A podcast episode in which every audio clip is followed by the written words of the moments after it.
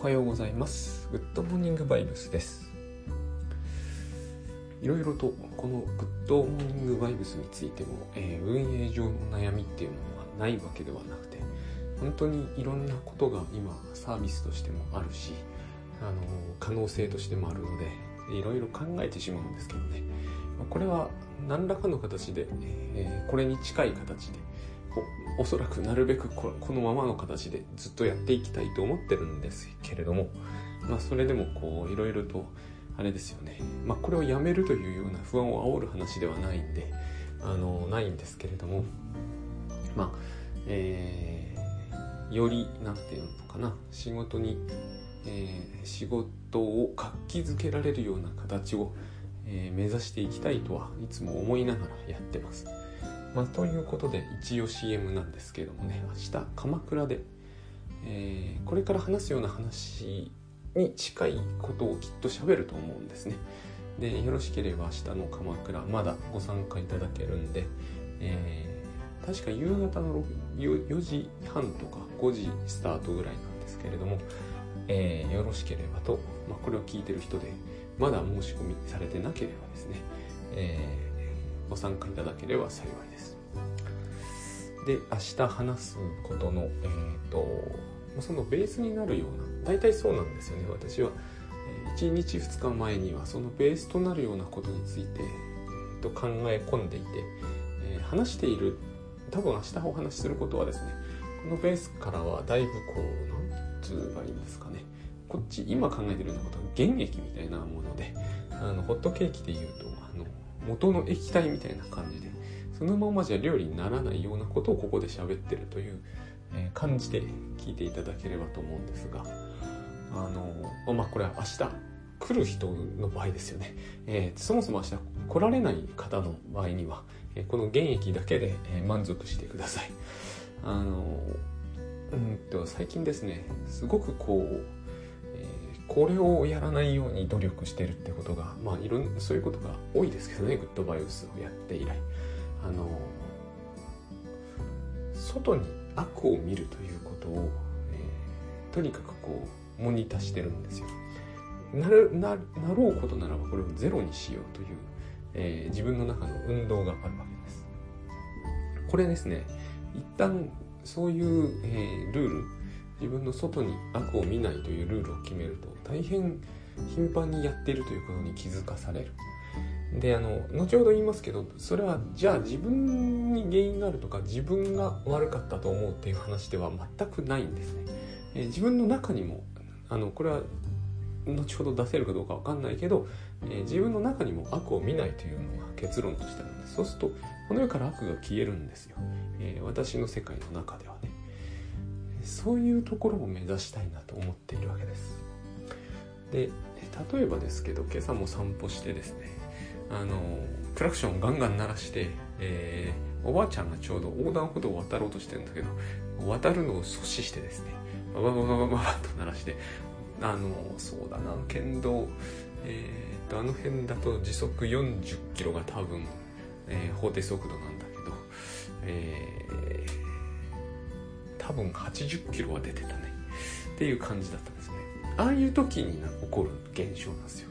あのあの車悪いよねと。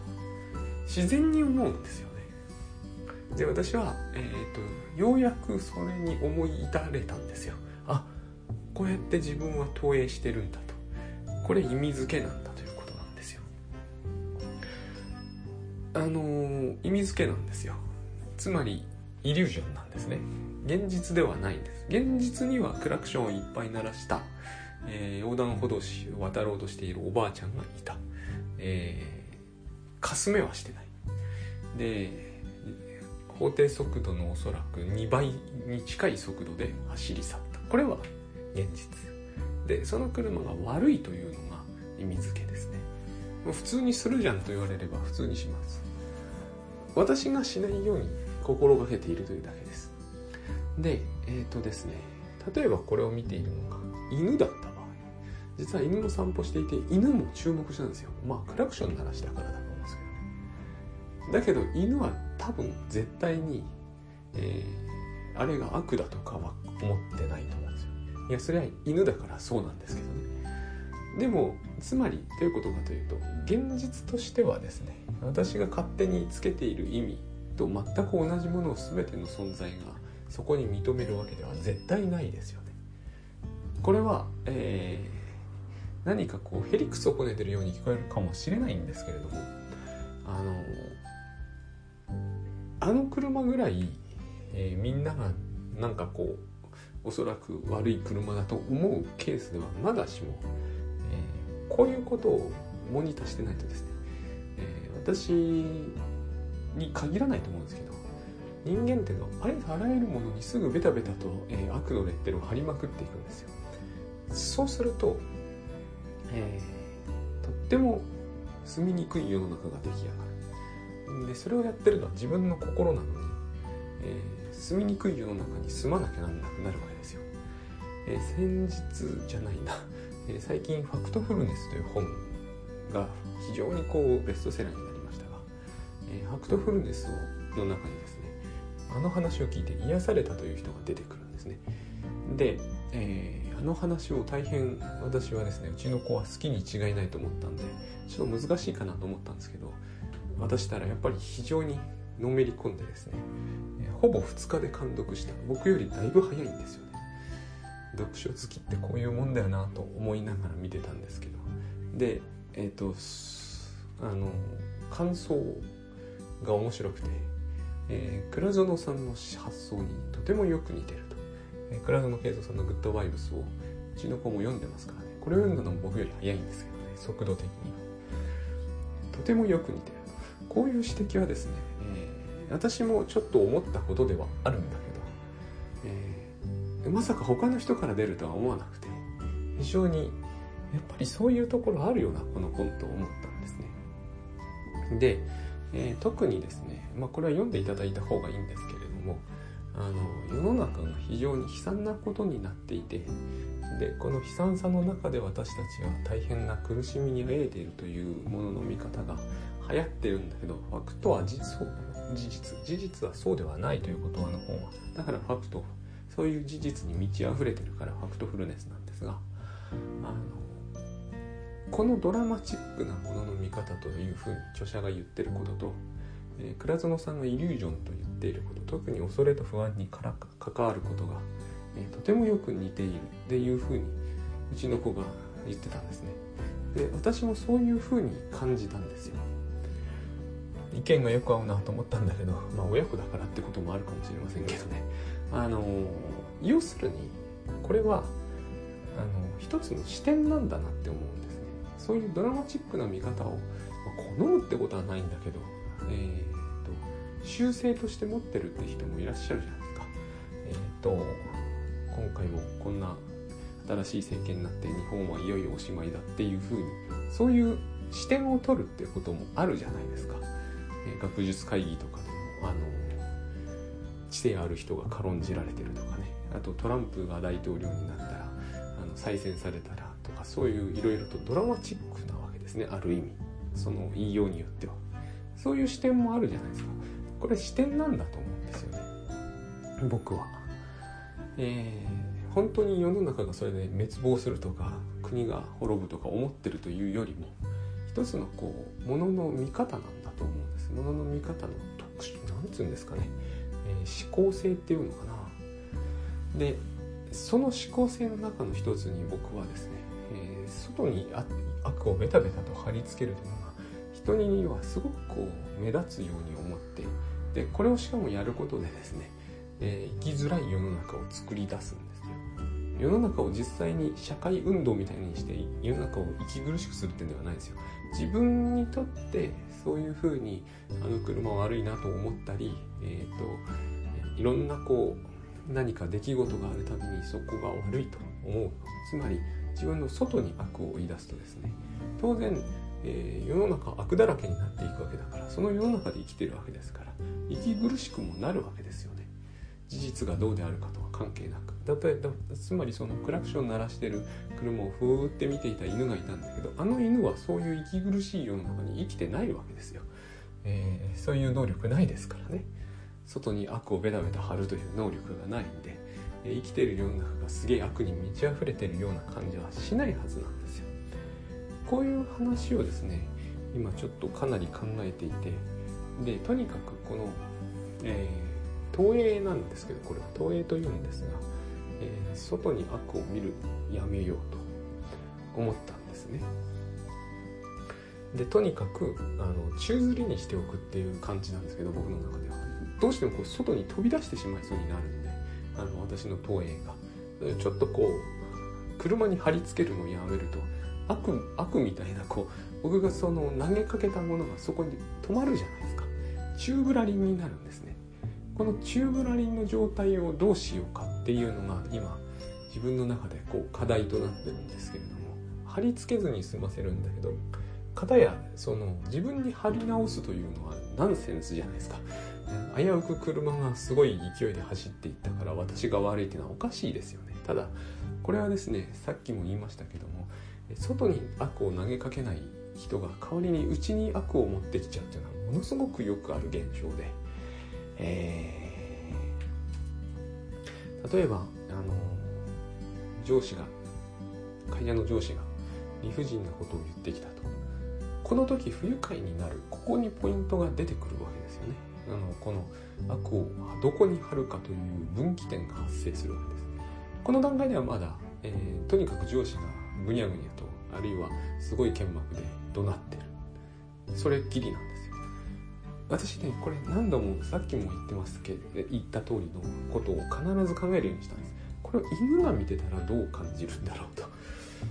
上司が悪いって考えないはずなんですよね。だからこれは多分意味付けなんですよ。というか意味付けなんですよね。投影だから。で上司が悪いと考える。あのパワハラの上司だみたいないつものことだっていうふうに考える。これが外に悪を置くっていう考え方ですよね。こうして生きづらさがまた一つ増えるわけですね。悪い上司が外にいるわけですから。悪い車が1台走り去る世の中どんどん悪が増えていって生きづらくなるわけです。で僕はそれをやめたいので悪を一旦宙ぶらりにするんだけど今度はそうすると戻ってこようとするんですよ。この図式的に喋ってるとただシュールなだけですけれども実際にそういうことってよく僕らの先進状態には起こると思うんですよね。すごく剣幕で上司が怒ってる。私が悪いと。自然な考え方じゃないですか。この2つの自然な考え方は私たちが頻繁にやってることなんですね、えー、外に悪を見る。私に悪を見る。で私に悪を見ると非常に抑うつ的になりますね。えーと、上司に悪を見ると上司をできれば罰したくなります。っていうかが罰します。多くの場合。どんなやり方で罰するか。えー、内心で無視するとか後で仲のいい人と上司のことを徹底的にこき下ろすとかですね。とにかく罰するわけですよ。悪があると大体人は罰するしかないと思うんですね。悪い車が走り去っていってまあやんないと思うんですけどあのもしかするとおばあさんのところ行って大丈夫ですか？ひどい車ですね。と言って罰する。この罰がそれほど有効であるかどうかはこの際関係なくてただ私たちはこう何て言うんだかな罰欲みたいなものがあるんですよきっと。悪を見ると。だから、えー、罰したくなると。でこの悪と罰がセットであることを思うとですねもし上司の剣幕に対して自分に悪を見ちゃったら自分を罰するじゃないですか。あんなミスをした自分が悪いみたいな。これもせずに済ませるのは本当難しくてですねえーと、先日も私ちょっとしたコンサルの、えーと、人と議論になったんですけれどもあの悪を自分に認めず外にも認めず一切認めず、えー、ミスミスが罪と言わないならミスと言おうとその方言ったんですね。ミスをしてその人を罰することもできなかったら、えーとそんな恐ろしいことはない。これはですね私やっぱりそういう教育ってあるんだなって思いました。私はそれがそこまで恐ろしいとは思わないんだけどミスをした以上はそのなんかみんなで旬となるべきだみたいなのがそうしないとある種の終止符が出ないっていう感じがあるんですね。その方大変いい事例を持ち出してくれてえーと、ものすごく時間がない教室の中で、まあ、そういうことを教室って頻繁にあるしあるんだそうなんですね。その方先生なんで。で、えー、その中で男の子がふざけてシチューをぶちまけたと。ありましたね。私も記憶にあります。私がぶちまけたわけじゃないけどね。そういう子いるじゃないですか。あの全く空気が読めず無駄に走り回りまくる子、えそういう子の存在って私今思うと大変有意義だったなと思う。こういうことを考えさせてくれますしね私にも。私は絶対にぶちまけない子だったからそういう機会を誰にも与えられないわけですよ。まあこれは余談ですけどね。とにかくシチューをぶちまけると。それがトマトソースとかがついてたらもう最悪ですよね。あの結構綺麗な服着てる女の子とかもいてべったりになるわけですよね、まあ、最悪ですよね。で時間がないわけですよ。このことを子供あんまり認識できてないけど先生はいつもそのことを実は結構気にしていて1時10分には整然と食べ終わってるのが理想なのにあの先生は教室運営がなってないとか後で必ず言われることになるわけですよね。こういうことが頻繁に続けば。ところがとにかくそういうことを全く理解できないで、えーと、ぶちまけるという子がいると。でその子はいつも教室中走り回ってるような子まあいますよね男の子に。34人は絶対に。でこれが起きた時に、えー、外に悪はないとするならばですよ、えー、その大騒ぎしてる男の子が悪いと見なさないならばどうするのかと。で先生は多分、自分が悪いって思うだろうと。ですごく抑抑うつ的になるでしょうねそうしたら。私はもうこんな教室運営もこんな全然ダメで、えー、バカ騒ぎする男の子も全く投与できないダメな先生だ。そう思って、えー、そう先生が不登校になってしまうという不登校とは言いませんけど先生の場合いっぱい事例は今あるみたいです。特に都内では。なぜ都内ではなのかちょっとねその辺は私わかんないんであれなんですが。あるらしいです。まああるだろうなとは思います。そういうことで思い悩めば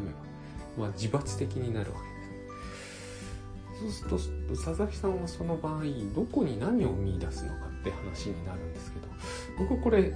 ところがですね、えー、これはグッドバイブス以前からずっと疑問に思ってたんですよね。なぜあんなに先生はあの脅迫観念にとらわれたみたいな人になっちゃうんだろうまあ要するにそういう風になってあの子供に往復ビンタ食らわせて、えー、と一回僕あったんですよ。うちの自分の担任ではなかったんですけれどもえっ、ー、と舐めろと。床を。舐めろと。言うんですよね。罰を与えたいわけですよ先生はね。でえっ、とこの時も思うんですよね。その先生ってひどいよねって話をしちゃダメだと思うんですよね。外に悪が出るじゃない。これをとことんやめるように持っていくと子供も悪くなくて先生も悪くなくて誰も悪くないと。あちなみに子供の中にはですね私が悪いのかもしれないと思う非常に良心的な子がいますよね、えー、そういう女の子とかに多かったと思うんですけど中に自分の中に悪を見ちゃうと。だ怒られてるのは自分なんじゃないかと。あの先生は連帯責任だとかすごいことをまた言い出す人もいらっしゃるんでそういう感覚にいよいよなりやすいんだと思うんですけど僕これが HSP でよく言われてるんだけどこれは HSP 持ち出さなくてもですねやっぱりこう自分の中に悪を見る習慣をつけると誰が怒られてても自分が悪い気持ちになっちゃうというのは十分あり得ることなのでそういうことに過ぎないのではないかなという気がしますね。ある意味では。HSP という概念そのものが無効だとまで言わないですけれど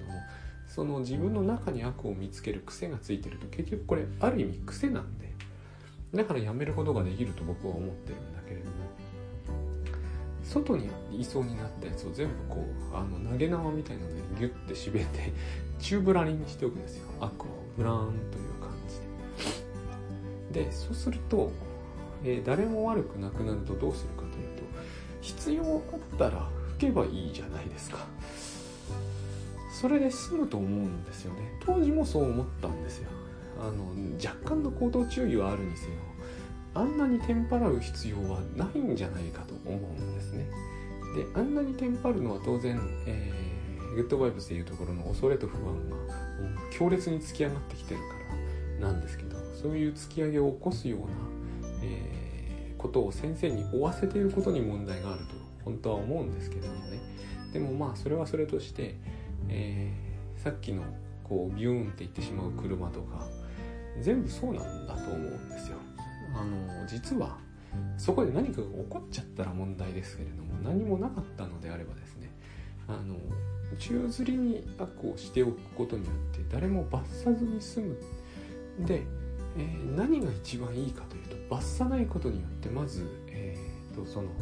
先生不登校みたいになったりせずに済みますし、え、な舐めさせられた子供とか絶対あの後々いろいろな格好を残すので。ででですね、えー、罰してしまうとその子が悪であることが確定してしまうんですよ。多くの人の目の中で。これはイリュージョンなんだけど現実ではないんですけどね。で先生は先生に限らないんですけどね。その場にいる数人の人プラス先生が引くんですよ。自分のやったことに。舐めさせるのは行き過ぎじゃないですか。あの発狂してるわけじゃないんで正気に戻るわけですよね。その時にえ、ー、と悪と確定してしまうのでして罰を与えてしまったのでえっ、ー、と引くに引けなくなるんですよね。罪悪感を持ちます。普通の人であれば。で先生罪悪感を持つというのは自分の中に悪を持ち込むことになりますよね。ここでさっきのあの悪が、えー、外に出た上に自分の中にも入ってきてでこれをどうするかって問題が新たに発生するんですよ。こういう連鎖が私は大変、えーとまあ、嘆かわしいというか、えー、生きづらさを増すと思うんですね。でこの内心に、えー、罪悪感を抱えた先生が普通にやることはですねもう一回それを外に出すんですよね。それしかないと思う、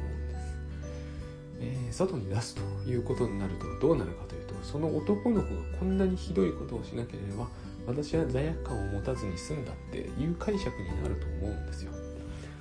だからその男の子が一層腹が立つようになると思うんですね。この事態を、えー、私たちはよく家庭内環境とかに持ち込んでると思うんですね。奥さんと夫の喧嘩とか十中八九こういう構図になってる気がするんですよ、えー、何か、え、ミスを犯す。まあ僕がでもいいですよね。娘がでもいいですけど、えー、なんかシチューをこぼすみたいな。さっきと同じですよね。でなぜかテンパってる奥さんがそこにいてあの激怒すると。でそうするとこう娘が旬となるとますます腹が立つわけですよ。罪悪感を持つからね。私が旬としても同じです。罪悪感を持つわけです。怒った人。怒った人はそれが罰だったので相手に対する、えー、罰を食らった人が旬としているのを見て悪いことをしたと思うと思いたくないじゃないですか。つまりシチューがこぼれたとか牛乳がこぼれたとか、えー、相手が旬となったとか何なのかそれは。それは全部気分が悪いでですよね。そこに何かニーズが発生したような気がする。ような気がするだけなんですよ。えっ、ー、とこぼれた牛乳やシチュー。見てるのが猫だったらこの視点本当に私結構使うんですけど。これ幸いと舐めますわね。ここに片付けねばならないとかひどいことが発生したというそういう発想は持たないですよね。だから私も思う私が思うに人間だったらばそうはいかない。床舐めて喜んでる場合ではないから、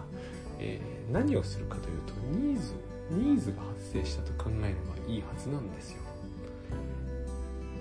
そこに片付けるというニーズが発生した。シチューでもそうですよね。えー、シュンとしてる人がいるなら慰めるとか元気づけるというニーズが発生した。そう思えばえっ、ー、となんかこう何が原因でそうなったのか、えー、悪人を裁こうみたいな話にせずに済みますよね。なんかニーズが発生したと思うんですね。でニーズってのはうんと何て言うんですかね。そのニーズと捉えるか、えー、自分の気持ちを害する、え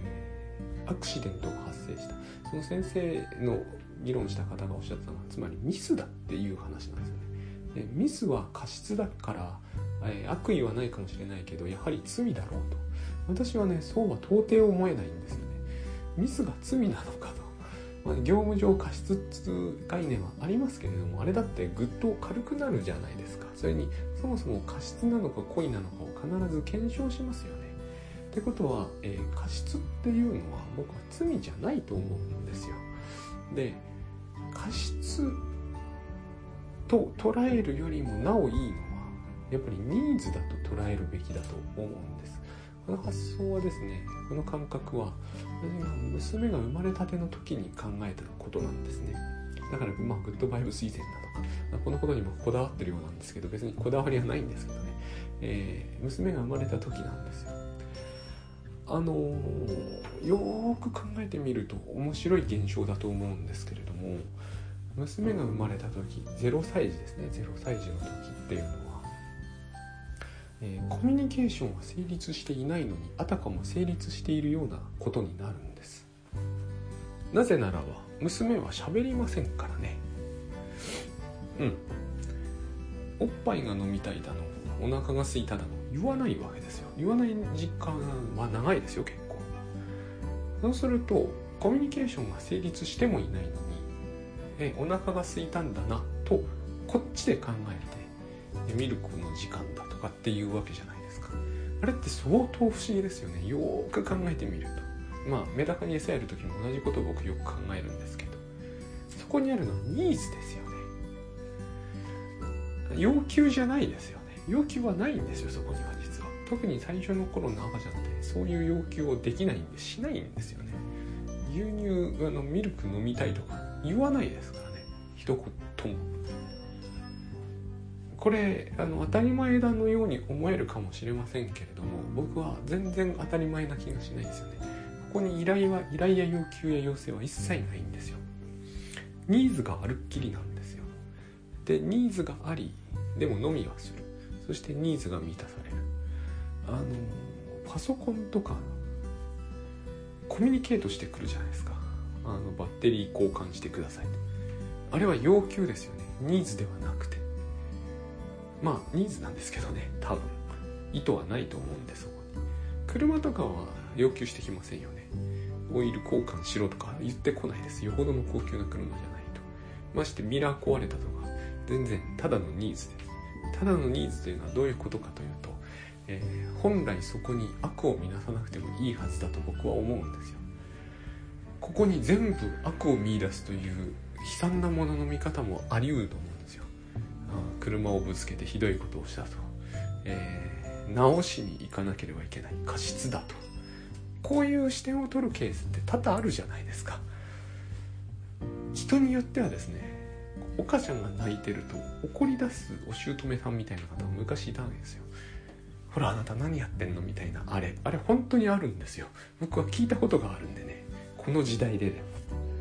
ニーズだったはずのものがもうニーズ以前だったはずのものが過失になっちゃうわけですよ。だから僕は過失を罪とみなすっていうのはやっぱり生きづらくすると思うんですよね。そうすると外に悪が出てくるわけですよ。あるいは内側に悪がですね。つまり泣きわめく赤ん坊は悪になっちゃうわけですよ。あるいは泣かせておくお母さんは悪になっちゃうわけですよね。そういうことをするとどうしてもやっぱりこう、えー、やりにくくなりますよね。いろんなことが。いやいやあれはまだ泣いても大丈夫だから放っといてもうちょっと経ったらとかいうそういうやり方があったはずなのに認められなくなったりもするわけですよね。もうこう落ち着かなくなりますよね。そういうことって僕らのあの周りにはめちゃくちゃ頻繁にありまして、えー、外に悪を見るといちいちですね、えー、できないことが増えていくというかあの近づけないものが増えていってで要するに一言で言うとですね無気力になっていく気がするんです。今私それをやめるようにしてから非常にものをやるのが簡単になったんですよ。これなんですよね、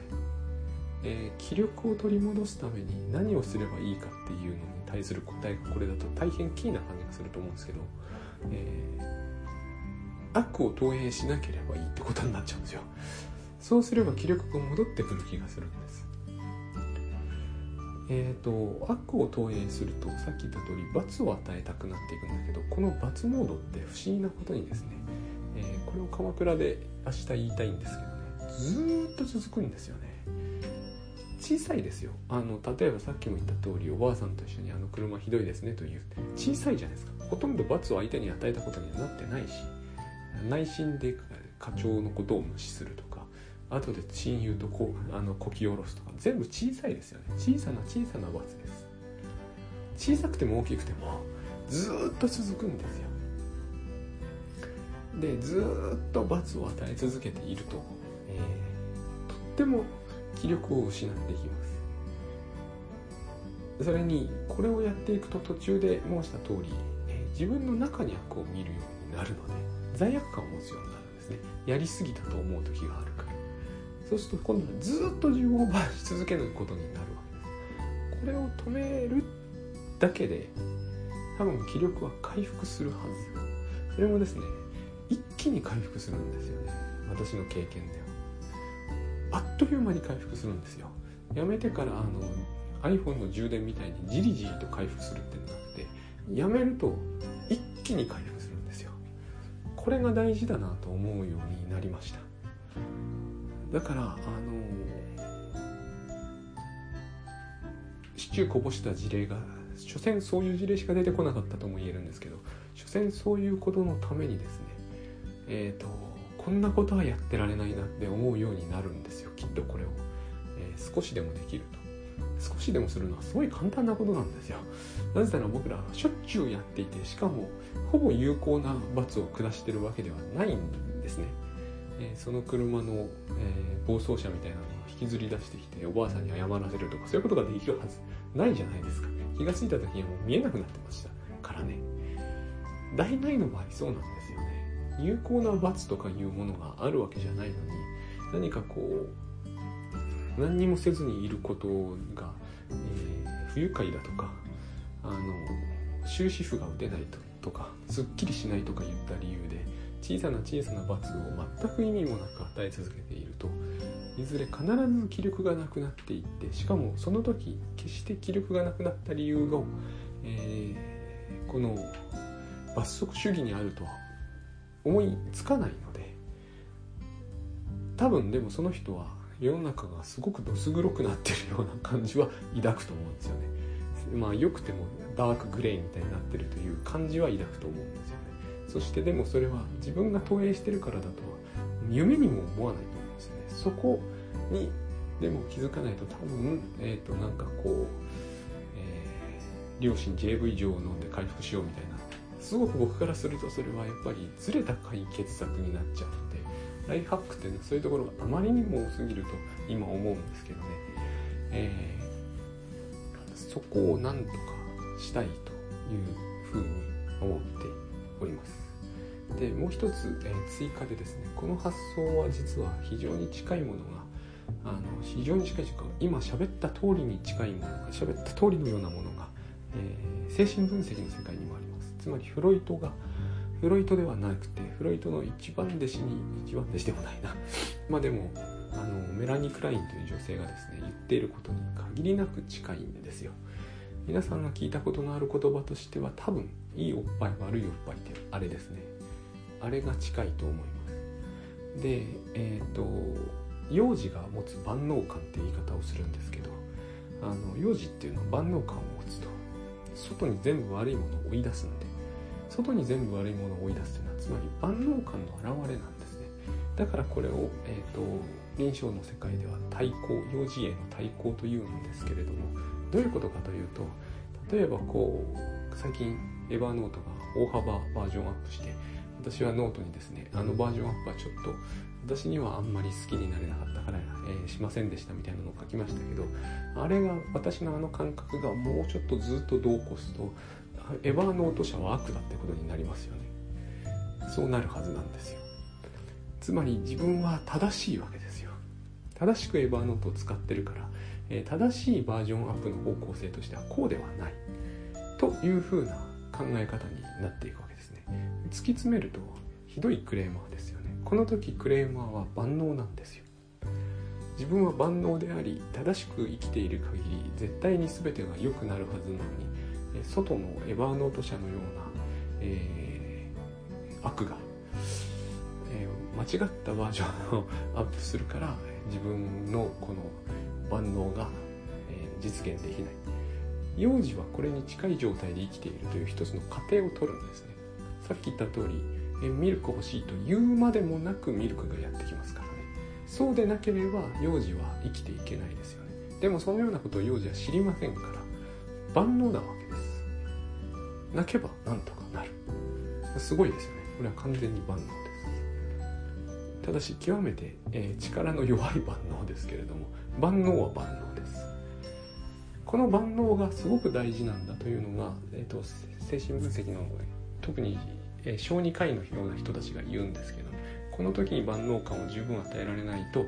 非常に後々面倒くさいことになるよっていうのはよく言われることなんですけれども、まあ、そういう話なんですね。